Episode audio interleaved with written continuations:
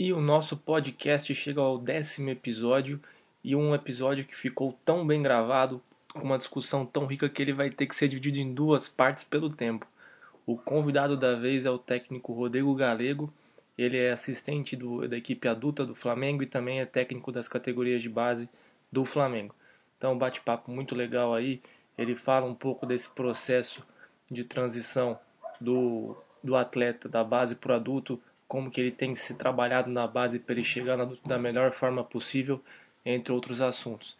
Então confiram aí o primeiro episódio de dois do podcast número 10 do Tecnicamente Falando. Roda a vinheta.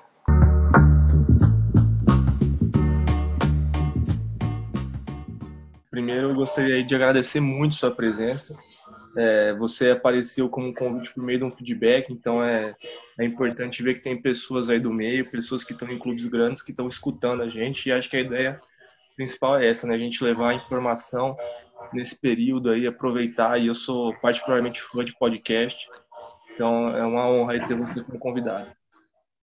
Fala Pedro, beleza? Obrigado aí pelo convite que já vou entregar aqui, né, cara? Vamos entregar os bastidores. É um convite que eu me convidei quase praticamente, né? Que eu mandei uma mensagem para dar os parabéns pelo podcast. Tava gostando muito. Eu gosto muito de produção aí da. Agora a minha idade está avançando, eu já consigo falar nova geração, né?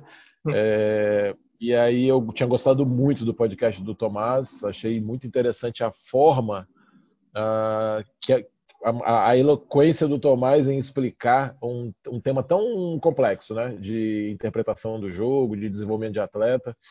E aí eu fui fazer um elogio e já acabou conversando e fomos trocando ideia e estamos aqui. Então já sabe, né, pessoal? Elogiem para abrir vagas aí para vocês aí no, no, no futuro podcast.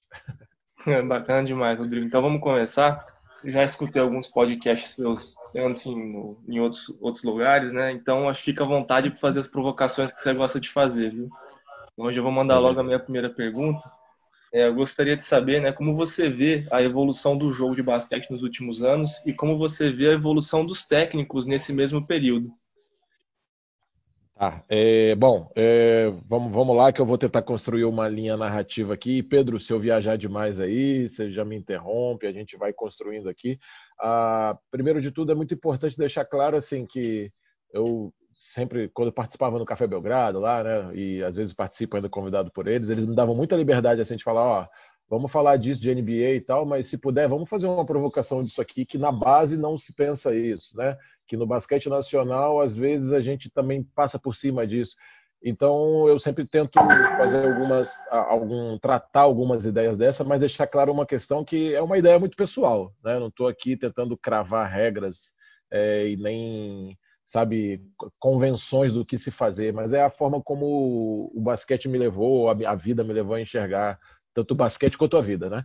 Então, assim, o basquete ele sofreu uma revolução muito grande durante os anos, né? Eu aqui falando na década de 90, quando eu era atleta ali perto de juvenil, minto, né? Eu não consegui jogar, né? Eu brinquei de basquete, né? Treinei em equipes assim, de base, mas né, quando eu treinava, eu lembro que a gente tinha uma, umas defesas que deliberadamente a gente jogava o cara pro fundo, sabe? Tirava o meio assim, mas bem agressivo mesmo porque a gente apostava na virada de bola lá no corner, porque o corner a gente chegava depois. Porque o corner era um chute que não tinha esse aproveitamento todo, assim, não era deixar livre, hein, Pedro? Mas era chegar depois. Vamos é, é tirar o cara do corte pro garrafão, vamos fazer o cara infiltrar quase ali por trás da tabela e deixa ele dar o passe lá no corner, depois a gente chega, né? Era uma, da, era uma da, das linhas defensivas da época. Né? E você vê, hoje em dia o corner no mundo é, é o lugar que tem mais aproveitamento de, na bola de três no basquete, né? no, no, no, no spot-up, né? no chute parado, na bola invertida, ali o cara já na posição. Então isso já te trata, já, já, acho que já, eu já trago para responder um pouco como é que o jogo mudou, né? E é normal, né, da civilização, né? A gente muda baseado nas demandas que vão acontecendo, né? Então eu estou te falando de quase 30 anos depois, aqui tentando falar de nomes conhecidos, sei lá, acho que na NBA, talvez eu possa estar sendo justo, pode ser que tenham outras pessoas, tá? Mas assim, que eu lembro, ele deu adolescente, acho que o Red Miller inaugura muito essa bola do spot-up do, do, do, do corner, é um cara que se especializa absurdamente dali, de outros lugares também, né? Mas assim, ele começa a liderar a NBA, assim, eu lembro de moleque, ali começando a dar treino de basquete, é, já na faculdade pesquisar alguma coisa na internet, né, que era aquela floresta ainda não não muito conhecida, né, de dados, e eu achar alguma coisa de arremesso parado e ser o Red Miller. Isso aí é uma coisa que me marca, por isso que eu estou citando ele. E o jogo foi mudando, foi mudando muito, porque aí tem os outros aparatos, né, Pedro? Fisicamente, foi mudando, os, os atletas. Eu faço uma leitura que é assim: uh, os caras que hoje jogam o chute da linha dos três já nasceram sabendo que a linha de três existia. Já nasceram sabendo que a linha de três é, é importante. Então, assim, é, eu, eu, chamo que esses são os, os, os, puros, né? os chutadores puros, porque eles nasceram já com essa, essa, essa, esse, esse diferencial existente. É diferente, eu gosto de usar o exemplo do Curry, tá? É diferente do Del Curry, que o pai dele atravessa a mudança do jogo com a regra, a passa a ter a linha de três, então ele passa a ver aquilo uma oportunidade. Você vê, sei lá, o Oscar, cara, que sempre foi um baita chutador, Oscar e Marcel aí na, naquela época áurea do Brasil lá. E aí eles, caramba, agora tem a linha de três, agora vamos especializar mais ainda. Mas querendo ou não, aquilo entra durante a vida deles. Né? E hoje em dia as gerações já têm, uma ciência já foi criada para o chute melhorar, para a mecânica do arremesso, para a corrida depois arremesso, parada e arremesso, correr sem bola em curva, entrada para o pé esquerdo, entrada para o pé direito. Então, a ciência também evoluiu o jogo, né? A ciência também do movimento, da biomecânica. E aí eu sempre gosto de citar também da estatística, né? É, um dos sistemas que eu estudei, assim, que me fez repensar o jogo, o motion, o DDM, o Dribble Drive Motion, do Vance Wahlberg, foi, chegou a ser assistente técnico do, do, do Sacramento Kings, eu lembro assim, as primeiras vezes que ele vai explicar o sistema dele, e eu fui estudar isso lá em 2010, Pedro, assim que eu, caraca, eu vou ter que começar de novo, assim, né? É, eu lembro que ele falava de pontos por posse. E eu nunca tinha entendido aquilo na minha vida, assim, eu, caraca, ponto certo. Cara, isso é loucura demais. Vai falar que vale mais a pena mesmo chutar de três e algumas opções do que procurar uma bola de dois. E ele vai explicando que o sistema dele é baseado muito no drive, né? Na, na bola ali, no uhum. drible. É, é, um, é, um, sistema muito de passe também, de skip pass e tal, e jogar em constante movimento e tudo. Eu estou até usando um pouco desse, desse, sistema no Flamengo, pelas peças que eu tenho hoje em dia. Mas o jogo mudou muito. Eu tô, já estou já tô fugindo do tema aqui, Pedro. O jogo mudou muito. E aí, essa mudança do jogo e da sociedade em si, né? A gente aí tá. Vou dar umas viajadas aqui, né? Tá, essa modernidade essa modernidade líquida da coisa, essa pós-modernidade aí também, essa, essa questão de tudo forma, mas deforma também, né? Então, assim, a gente tem uma liquidez das coisas como elas acontecem, né? Uma especificidade muito grande de cada detalhe. Agora, você vai no YouTube e eu quero aprender um movimento tal, e tem Acha 50 tudo. caras.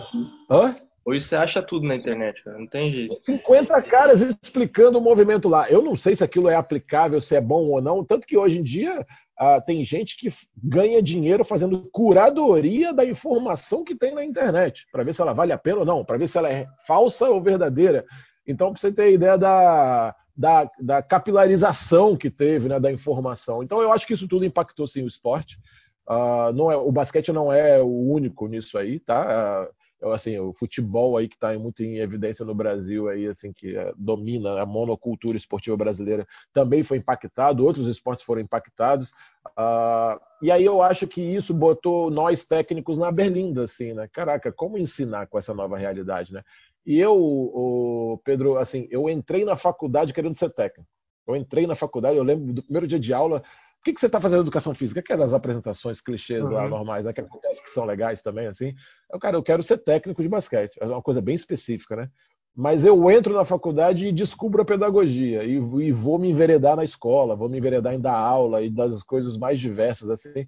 Então, isso me lembra muito o professor na escola também, né? O professor na escola ficou assim, caramba, que, que é esse espaço aqui que todo mundo sentado em fileira e eu falando como é a vida aqui no quadro não, não cabe mais, não uhum. cabe mais. E eu não fui ensinado, eu não fui ensinado a ensinar na escola dessa forma, interagindo todo mundo e trazendo a opinião de todos e tal. E será que a gente foi ensinado na faculdade ou a pensar o esporte para ensinar agora com a dúvida, com o depende, com a multidisciplinaridade das informações? Será que a gente foi estimulado a isso? Então, eu acho que a gente está nesse meio desse choque né, no Brasil e a gente está em transformação. Em transformação é um momento infelizmente, não dá para falar que é um momento bom na pandemia, né? Que a gente está numa tragédia aí que vai entrar nos livros de história, né? A gente fez parte disso de alguma forma, mas aconteceu uma demanda dos técnicos começarem a trocarem muito na internet. Eu acho que isso foi um ponto de partida muito importante, cara, muito importante mesmo. Então, nós estamos numa transformação muito grande, finalizando aí a meia hora que eu já estou falando dessa resposta.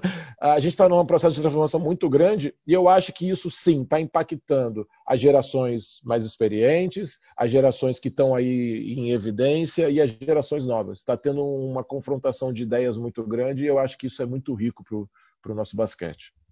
É, acho que três coisas aí que você pontuou que vale, vale ressaltar, né? Essa questão de como o jogo mudou, né? SPN tem passado nos jogos da NBA antigos aí dos anos 80, cara, você vê o jogo como que era, você fala, cara, que é, chega a ser absurdo, né, a diferença. Os caras achavam, du metia duas bolas de três pontos por jogo. Hoje quem não, não põe dez bolas de três por jogo não ganha o jogo. Então é, mudou muito, cara. Essa Exatamente. parte do essa parte do pontos por posse aí, eu comprei um livro recentemente, ainda não chegou aqui para mim, do Jim Oliver, que é o uhum. é, Basketball, Basketball on Paper. Cara, essa parte uhum. estatística que não tinha antigamente também, então é, é, tem muita informação nova, a gente tem que saber lidar como a gente vai usar essa informação. Eu acho que isso é o crucial, porque informação tem. Agora, como a gente vai utilizar ela a nosso favor, que é, é o diferencial, na minha opinião. Pedro, eu, eu, assim, eu faço uma metáfora para provocar meus amigos e tal, e aí essas reuniões de Zoom tão legais, assim, eu, pô, sou, eu, eu sou carioca, mas cresci em Brasília, né? Então meus amigos estão lá, eu tenho vários amigos técnicos de basquete, e a gente está ali sempre por Zoom conversando e tudo, aí eu fiz uma metáfora assim para tentar provocar a ideia assim, se a gente pega um técnico na década de 80 e teletransporta ele para agora, 2020, e bota ele para assistir um jogo, bota ele lá numa cadeira no ginásio lá assistindo o jogo, ele vai olhar e falar: Meu, que isso, cara? Tá chutando essa bola no contra-ataque, tá maluco? Não, não, calma. Faz uma bola de segurança, vai mais ali dentro. Que isso, cara? Melhora. E esse bloqueio que nem teve contato, o cara já rolou aí, que que é isso, cara? Ele vai se incomodar com várias coisas. Ele vai achar estranho a velocidade, o ataque com sete segundos e não a, a apreciação ali, o cuidar da bola, ele vai, ele vai, ele vai, ele vai ter um monte, um monte de dúvidas e vai ficar, cara, como assim e tal? Ele vai se incomodar. Mas eu ainda acho que se ele for teletransportado da década de 80 para um treino, para assistir um treino na cadeira, ele talvez ele vai olhar e vai falar assim, hum, legal, basquete, isso aí. Então, assim, ele, ele, ele vai achar normal porque é, é lógico que eu estou me arriscando a ser injusto com quem está repensando o basquete e melhorando os processos de treinamento, tá, Pedro? Mas eu estou uhum. fazendo de maneira provocativa, né? E você pode ter certeza, quando eu estou provocando e estou questionando, eu estou me usando sempre como exemplo, tá? Eu estou sempre me usando como exemplo, porque a autocrítica aqui passa lá em cima, né? Então, assim, eu acho que o cara, quando o treino se mudou muito pouco ainda e a gente quer que os jogadores só vendo vídeo no YouTube e a gente cobrando ali e uhum. improvisando uma cobrança, jogando a culpa nele, e tem que fazer isso, tem que fazer aquilo. A gente quer que ele jogue esse jogo que mudou completamente. Então, se está mudando a maneira que o jogo acontece, e o jogo é o fim das coisas, né? A gente treina porque existe o jogo. A gente treina para jogar. As crianças não se juntam na rua e falam assim: ei, ei, ei, antes da gente jogar uma pelada aqui, vamos fazer um 2 a 2 dar passe na parede lá. Vamos, vamos aqui. Então, não, não, não tem. A gente, a gente treina para aperfeiçoar para o jogo, para jogar. Então eu acho que a gente a, a gente está num momento muito rico, como eu te disse, de repensar os processos de formação, modulação desse treino para chegar no jogo. E isso eu acho que é um momento, uma mudança de direção do que a gente está pensando no, no, esporte no Brasil.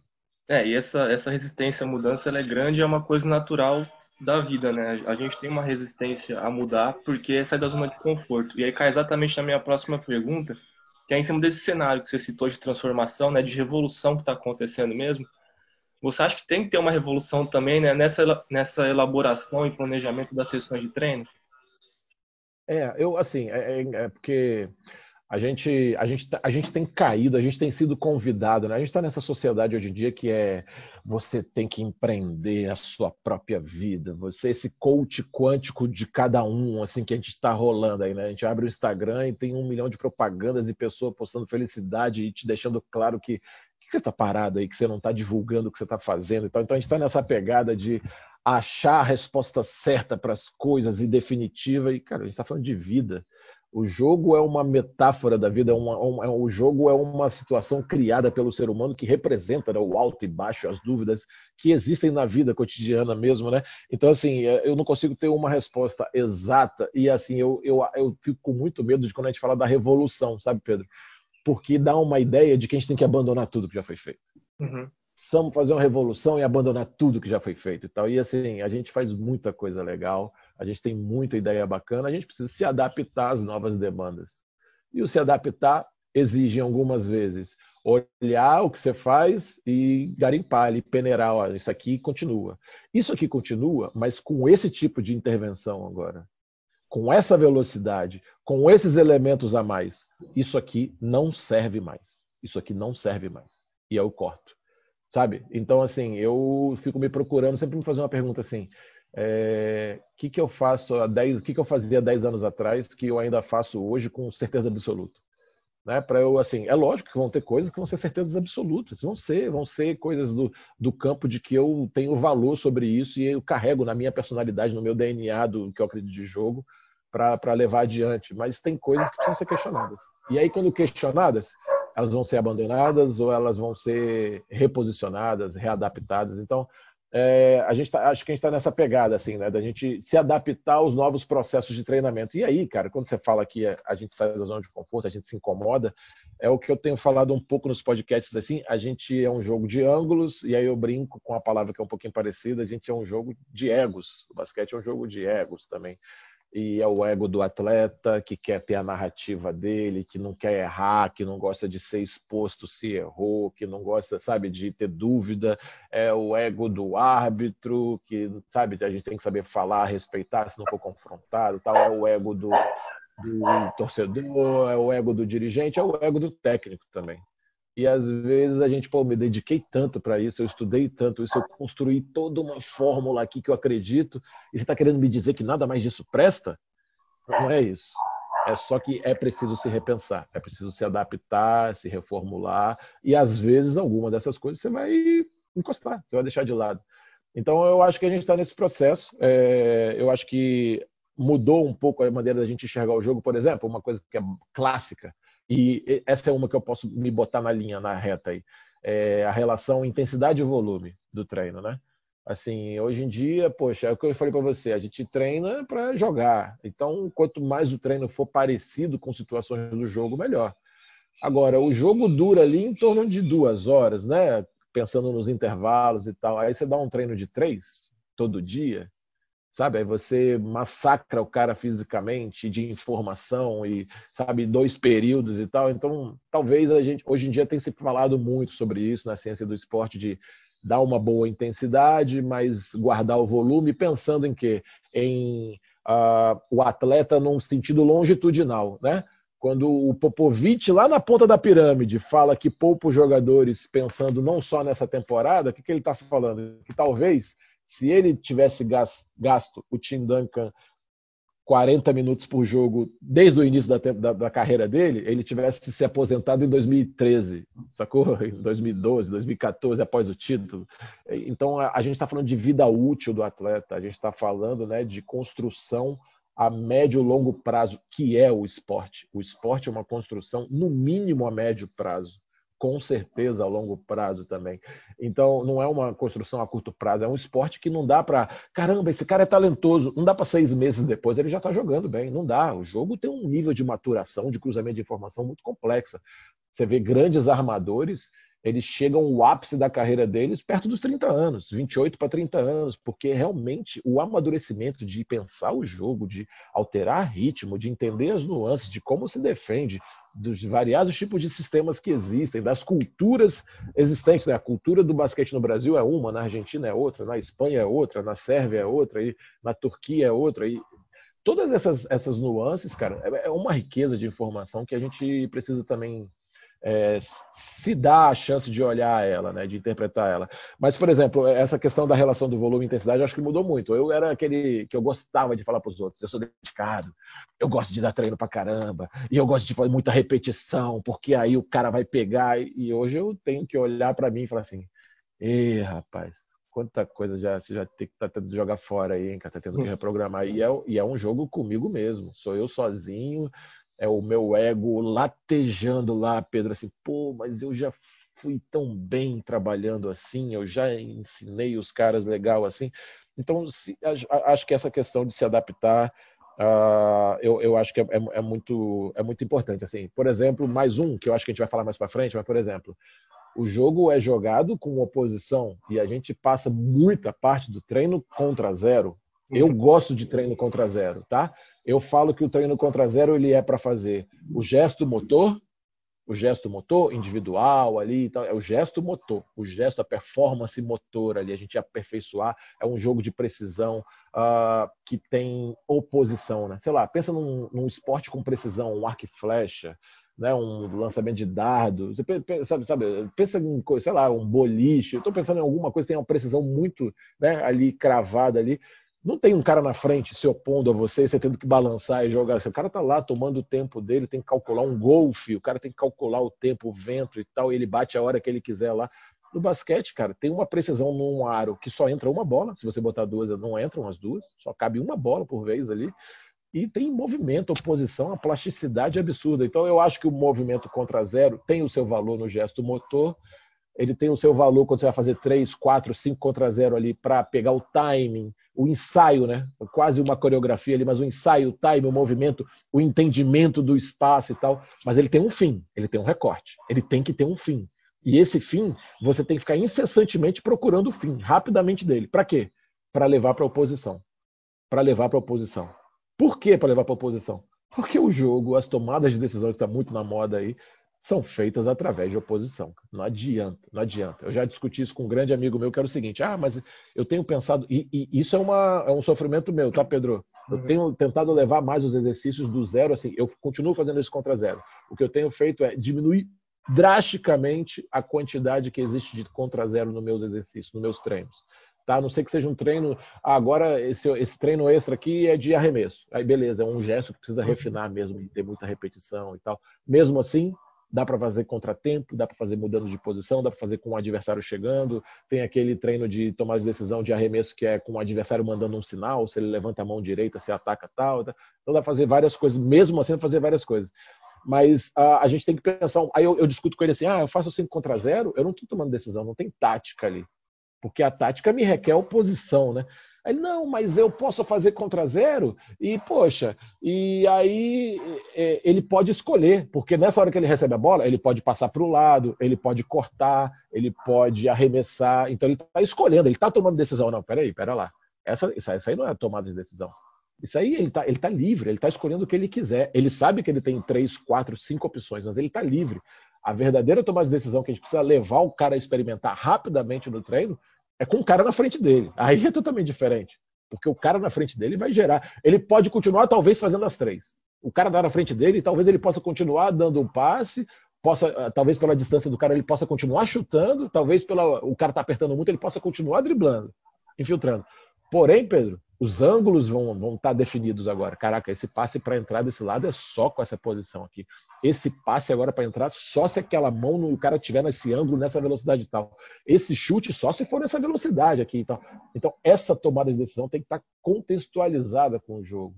Então, eu acho que a, a, a gente está nesse caminho. Tem se discutido muito isso. Eu primeira vez que eu comecei a ver isso, me perceber, assim, eu ficava assim, caramba, realmente, cara, eu, eu me orgulhava de ser o rei dos drills.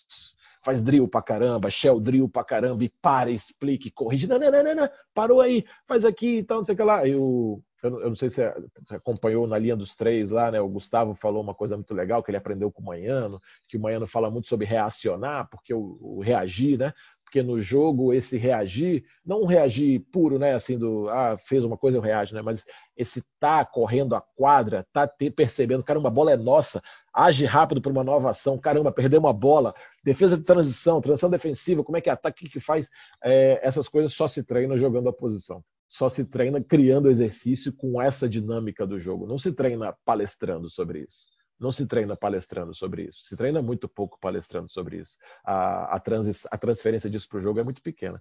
Então, essa, eu acho que essa é a revolução do que está acontecendo no treino, Pedro. As pessoas estão discutindo muito. Lá no Flamengo, a gente está agora nesse momento de parada, e a gente na base está discutindo cada fundamento, como fazê-lo e como implementá-lo de 10 a 20 anos.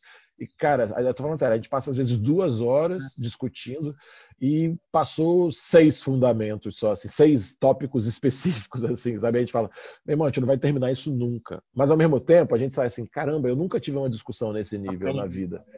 É porque se aprende muito, porque tem visões contraditórias. E o pau quebra lá. A gente discute, lógico, né, num nível de respeito, de amizade e tal. Mas assim, poxa, está acontecendo isso no Flamengo, eu sei que isso está acontecendo em outros lugares, eu sei que tem jovens treinadores que estão vindo e entrando de carrinho falando, ei, ei, ei, repensa isso aqui. Sabe, então, quando eu vejo algumas falas muito contraditórias, que vão muito na contramão, não, esquece o contra zero e tal, de forma determinista, eu respeito aquela posição, acho ela rica, importante para me trazer reflexão, e eu mantenho aqui, não, peraí, eu ainda faço o contra zero, mas o que ele está dizendo é importante. Ó. O contra zero tem que ser rapidamente transferido para a oposição. Então vamos embora repensar isso aqui. Então, assim, eu não me incomodo muito com opiniões contraditórias, não, cara. Eu, eu acho que tem uma riqueza maravilhosa e por isso talvez eu goste de também me posicionar bastante com as opiniões. É bacana, você trouxe algumas coisas aqui que eu vou ressaltar você falou esse processo né, de amadurecimento do atleta, né? Acho que um exemplo, né, você falou dos armadores, né? Acho que um exemplo que a gente pode dar é do Rick Rubio, né? Um cara que espontou demais na carreira, ele teve dificuldade no começo, ele fez um mundial ano passado, assim, né? O chapéu, cara. E agora que ele já tá começando a, se não me engano, ele tá com 28 anos, né? Acho que ele é 92, se não tô enganado, ele é 90, então é você vê o tempo de amadurecimento e às vezes a gente quer que o moleque nosso com 18 anos já esteja assim, pô, você tem que estar tá pronto para jogar na adulto, já tem aquela cobrança, então são coisas que a gente tem que tomar um pouco de cuidado. É, esse trabalho também de autocrítica que você fala, eu acho que tem que vir no treinador, eu acho que o treinador que não faz essa autocrítica do trabalho, ele deixa de evoluir porque é aí que você começa a se questionar algumas coisas, não no sentido de depreciativo, mas sim, pô, o meu crescimento pessoal, será que isso era, era a melhor opção? O que, que eu posso fazer diferente? Onde eu posso buscar uma informação, né, para eu poder corroborar meus próximos treinos? Eu acho que isso é essencial. A, a questão Bom. da intensidade que você disse, eu acho que isso aí também é uma coisa que já está batido, né, pela ciência. Às vezes é melhor, acho não, eu acredito que é melhor às vezes fazer um treino de 40 a 50 minutos de intensidade real de jogo, onde o cara tá o tempo inteiro ali focado, tomando decisão, do que você fazer um treino de duas, três horas, que nem às vezes era antigamente, onde o cara fica o tempo inteiro num stand-by lá, fazendo as coisas conclusivas, ou a partir da quinta, sexta repetição, ele já nem está mais prestando atenção no porquê que ele está fazendo. Então, isso aí são coisas que estão mudando, né? Essa questão, Perfeito, Pedro. Perfeito, muito bom. Discussão, dá muita discussão, né? Porque tem a estratégia, que é quando você ensaia né, o movimento, que é, que é esse contra zero, e tem a tática, que é quando você executa essa estratégia com oposição que são coisas que, que, são né, concomitantes, mas elas são totalmente também distintas ao mesmo tempo, então dá uma discussão muito bacana. Essas reuniões que você falou, que vocês fazem lá no Flamengo, gente fez aqui no ginástico e é, é, isso mesmo, a gente discute às vezes um fundamento, a gente foi discutir de rebote, eu lembro, a última que durou mais, foram três horas e meia de rebote. E rebote é uma coisa que, pô, se for parar para falar do lógico, rebote você vai, contato de frente, gira, box out, acabou. É uma coisa que você explica em dois minutos, você discutiu três horas e meia e tu que parar a reunião porque ninguém mais aguentava. Fosse, tinha mais duas horas ali discutindo. Então, é, tem muita coisa ainda que a gente não sabe e que dá para discutir. E é só na discussão que a gente vai começando a, a, a crescer em termos de formar opinião. Eu acho que isso é uma parte essencial também para quem quer ser treinador. Tem que saber argumentar, tem que estar disposto a ouvir os outros, porque senão a gente fica muito no nosso pensamento e a gente deixa de agregar coisas importantes para os. Né? Perfeito, Pedro. O, vou te dar um exemplo. A gente passou um tempasso discutindo. Eu, eu falei isso agora recente no podcast do Felipe Souza, da Tríplice Ameaça. Porque eu fui com minha bandeirinha lá, minha militância.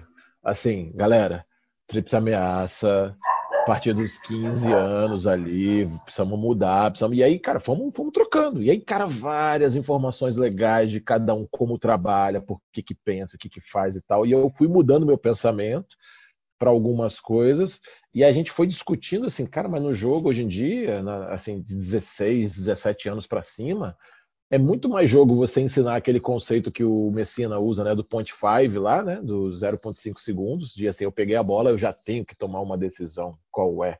Aí isso é tomada de decisão, né? Qual é ela? Não sei. Você tem que tomar uma decisão. É, é, é, tá muito mais no campo do interpretar, né? Eu estou falando muito sobre isso, né? Para a gente ler, para a gente aprender a ler, a gente precisa ler, né? Não, não tem como fazer exercícios que concatenam palavras, beleza? E aí precisamos começar a ler, precisamos começar a ler. Só que aí tem um além. Se a gente só lê e só se dedica ao ler, a mecânica do ler, a gente pode se tornar um analfabeto funcional, hein, cara? E a gente está vivendo num país com uma, um problema grave, né? A gente está vivendo aí uma realidade nova, grave aí, política e de pós-verdade e tal, que a gente está percebendo o analfabetismo funcional dominante, assim, muito, muito, muito alastrado pelo país, assim, né? E o que, que é o analfabetismo funcional? Eu tenho a mecânica da leitura, eu só não interpreto eu não, não concateno ideias, eu não reflito, não cruzo informações, reflito né, a tese, a antítese e tiro um, né, uma, uma, uma, uma teoria sobre isso, uma informação sobre isso, eu fico no radicalismo e tudo. E a gente tem feito isso muito de maneira motora também. A gente tem ensinado os fundamentos, a técnica, a gente tem ensinado Ó, se a bola veio aqui, passe lá, hein? Ó, se a bola foi aqui, então a bola é ali, ó. Então, e aí o cara faz isso no jogo e a gente fala que foi uma boa tomada de decisão. Não foi tomada de decisão isso aí. O cara só repetiu o que você ensinou a ele. Ele não sabe nem o que ele está fazendo, às vezes. Talvez se você perguntar para ele, por que você fez isso?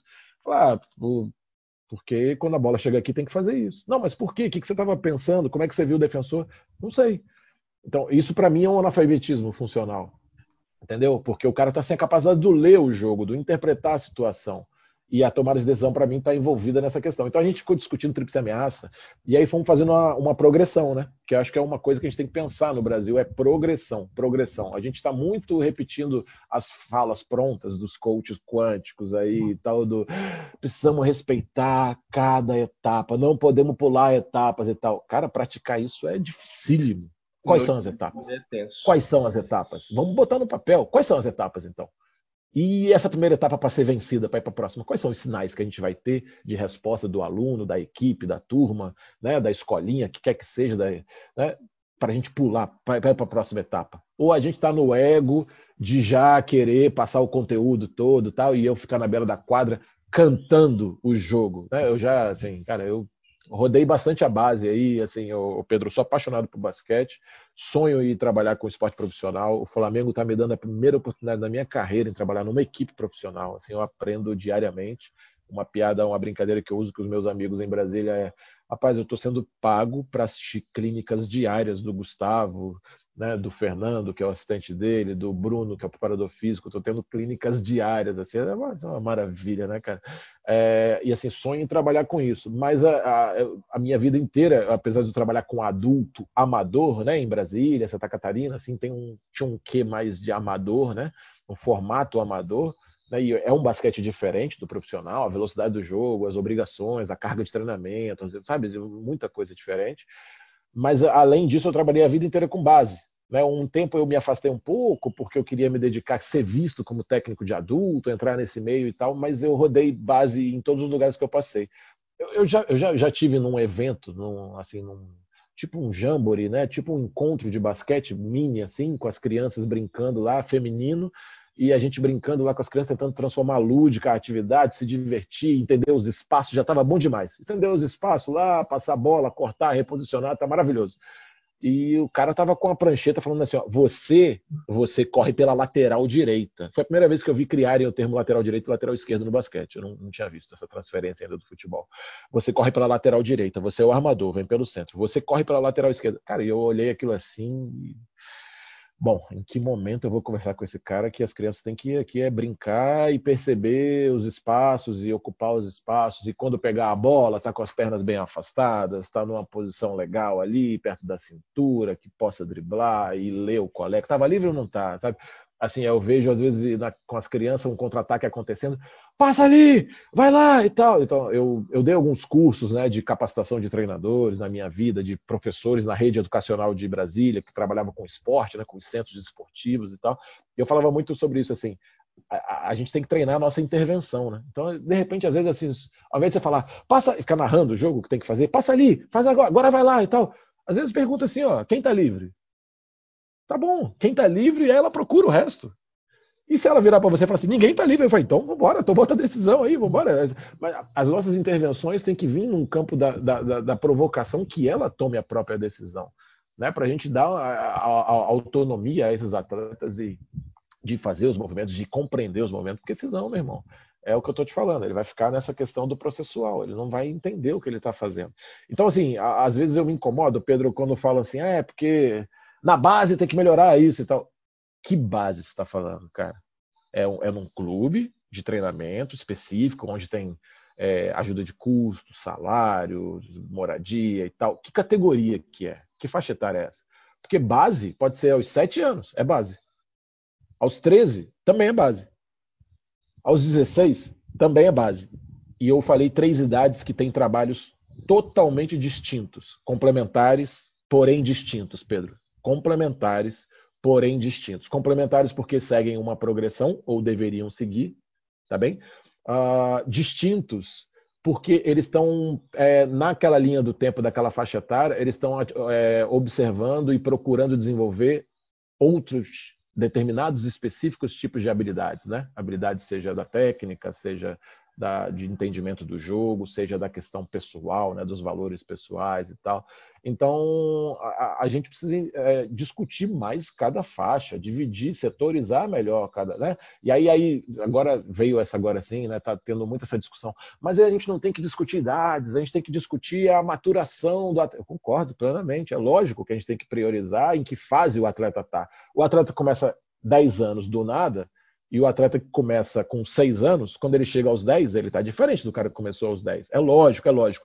Porém, a gente evoluiu como sociedade, como vida, né? como, como estudo, como ciência, entendendo o que basicamente cada idade tem, pelo menos, de pontos iniciais de partida. Né? O, o, garoto com 10 anos de hoje em dia, a gente tem que entender que ele, hoje em dia, provavelmente está mais atrasado motoramente do que o garoto de 10 anos na década de 90, que brincava na rua, que subia árvore, que pulava muro, que praticava vários esportes. Tem estudos, Pedro, tem um artigo legal que fala assim: ó, o garoto que vem da cidade pequena, ele não tem pressão muito de resultado, de rendimento, ele pratica todas as modalidades da cidade, porque a cidade é pequena, então ele joga os jogos interescolares do handball, do futsal, do, do a, a, a, com, sei lá, o conglomerado de queimada lá que teve na, na, na, cidade, o campeonato de queimada que teve, não sei o que lá, de pique-pega, e daí joga isso tudo sem tanta pressão tem uma variabilidade motor absurda e depois ele vai especializar, ele tem mais capacidade de especializar, ele tem mais é, discernimento de entender.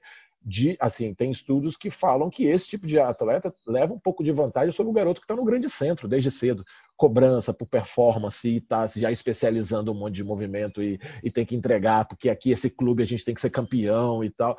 Então, assim, sabe, isso é uma coisa que eu passei lá em Santa Catarina com o professor Michel e o professor Vitor, que foram excelentes, faziam cursos né, de formação continuada dos técnicos e tal. E quando eles me trouxeram isso, eu falei, cara, é, faz muito sentido isso. Assim, a gente precisa pensar que fase de cada idade a gente está querendo falar quando a gente fala base. A base não está entregando e tal. Que base que a gente está falando?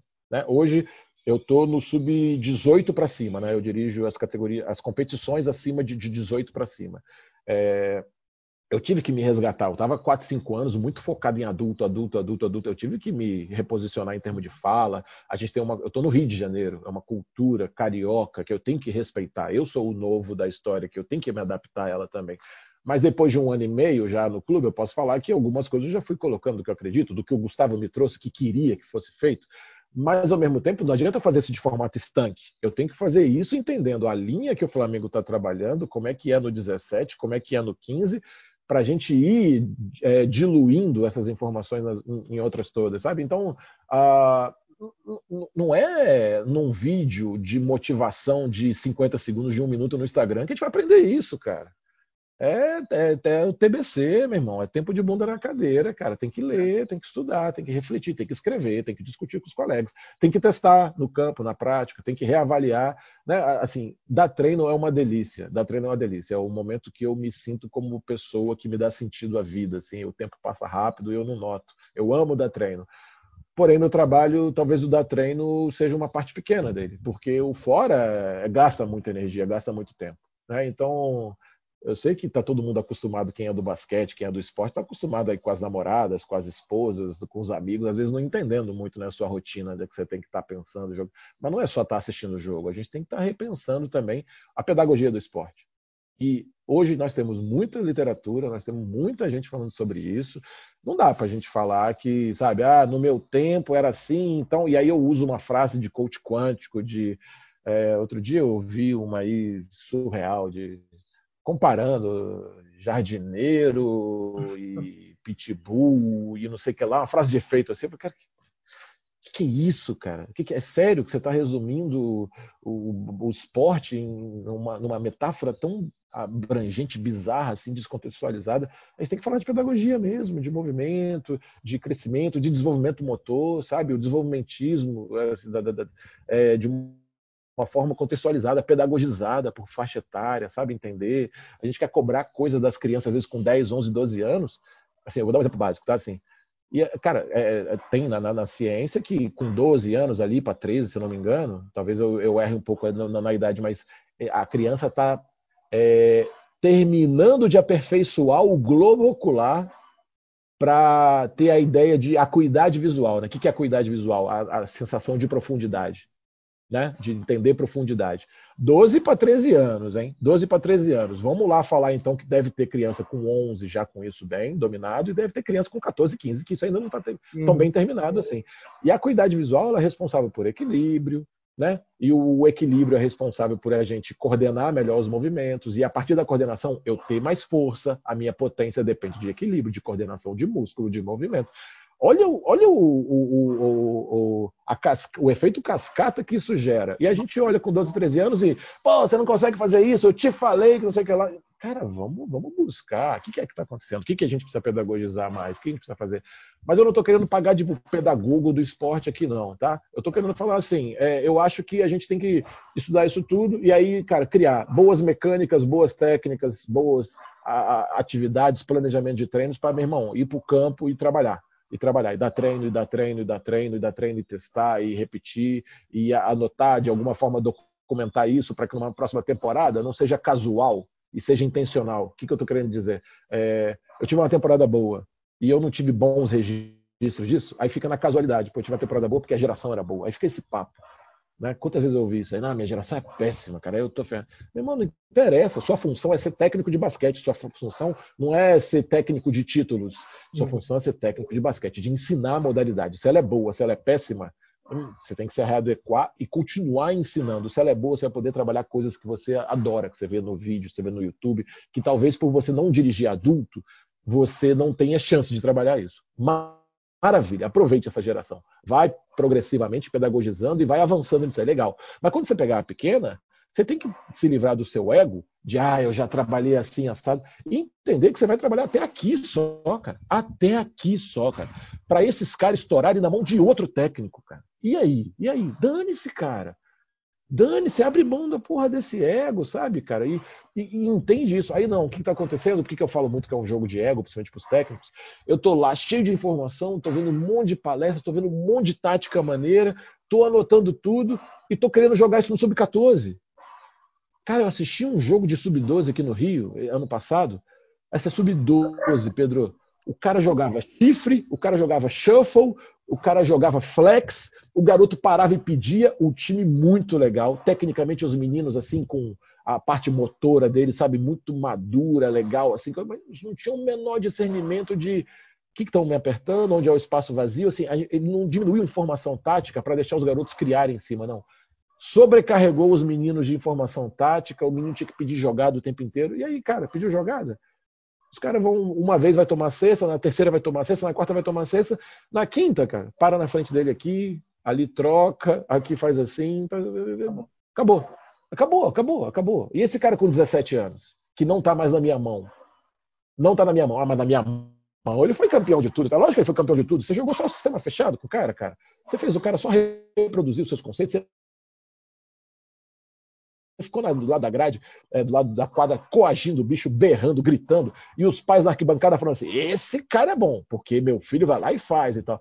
Então, meu irmão, é, a, a, gente tem que repensar essas coisas aí. Não é um papo de bonitinho, de puritanismo aqui, nem nada, tá, Pedro?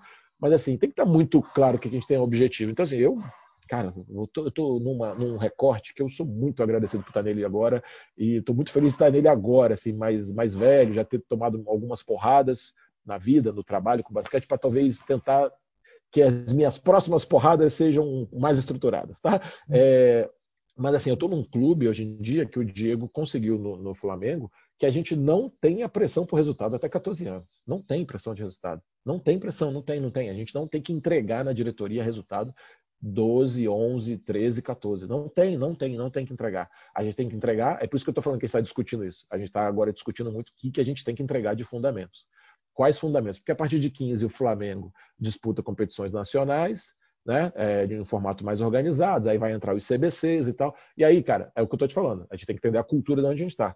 Eu estou no Flamengo. Flamengo, expressão nacional, vencer é uma habilidade, é uma habilidade que tem que ser treinada. Nossa, isso tem que ser ensinado e passado de geração em geração. Então, se a gente acredita que se até 14 anos os garotos conseguirem se divertir, ter prazer, se vincular ao esporte, é, desenvolver vários tipos de habilidades, né? entender do jogo os sistemas básicos ali, a gente sai do, do individual para o coletivo e ir aumentando essa, essas camadas, e ele entrar no 15 com uma boa formação, ele vai começar a aprender que tem pressão de resultado, os jogos tem, a gente tem que tentar chegar no mais longe possível, mas tem progressão, tem camadas de progressão, sabe? Então, assim, eu estou num lugar que, cara, a gente está com a chance de fazer uma coisa para daqui dois, três anos muito grande, e aí, o que, que, eu posso te dizer? Trabalho, meu irmão. É trabalho, é discussão, a gente briga todo dia, a gente dá treino, a gente mudar a cultura é muito difícil. Os garotos estavam ali numa zona de conforto, eu sou Flamengo e tal. E a gente está, meu irmão, você é Flamengo e é por isso mesmo que você tem que entender de muito mais coisas agora. Ah, como assim? Que que... Eu nunca tive que fazer isso. Ótimo, excelente sinal. Você nunca teve que fazer isso até agora. A partir de agora, a gente tem que pensar isso, isso, isso isso. Então, é, eu, eu, dei a volta ao mundo aí, Pedro, mas assim, é, é tem muita coisa para ser discutida. O que é a base que a gente está falando?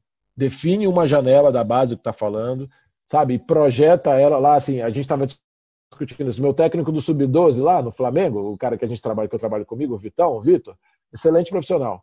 Ele tem que cuidar do 12, ele tem que pensar no 11, no 10, no 9, como é que vai ali projetar nas escolinhas. Mas ele tem noção hoje em dia o que, que faz no 13, no 14, o que está sendo cobrado no 15, porque ele sabe que esses valores aqui, de alguma, coisa, de alguma forma, estão implícitos lá no 12. Ele tem que já saber é, colocar nos meninos assim, ó, se preparem para as informações que vão vir, se preparem para continuarem aprendendo, sabe? Então, é, que eu estou querendo dizer?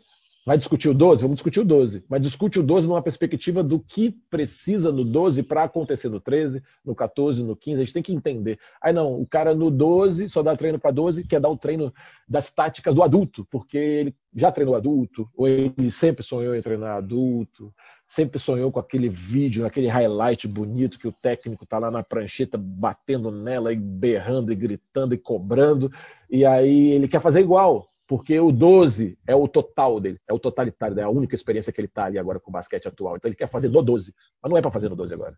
No 12 é para ele pegar outras áreas. Então, é, eu acho que a gente está nesse campo de discussão, cara. Eu sinceramente acho, acho que no Brasil a gente está nesse campo de discussão.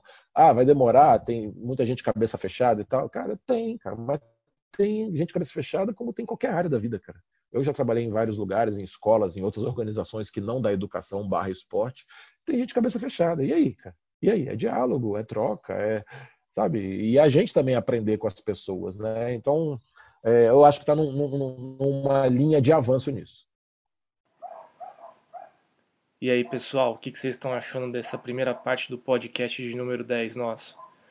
Como a, a, conversa ficou tão rica e tão extensa, a gente decidiu e optou né, por estar fazendo esse episódio em duas partes.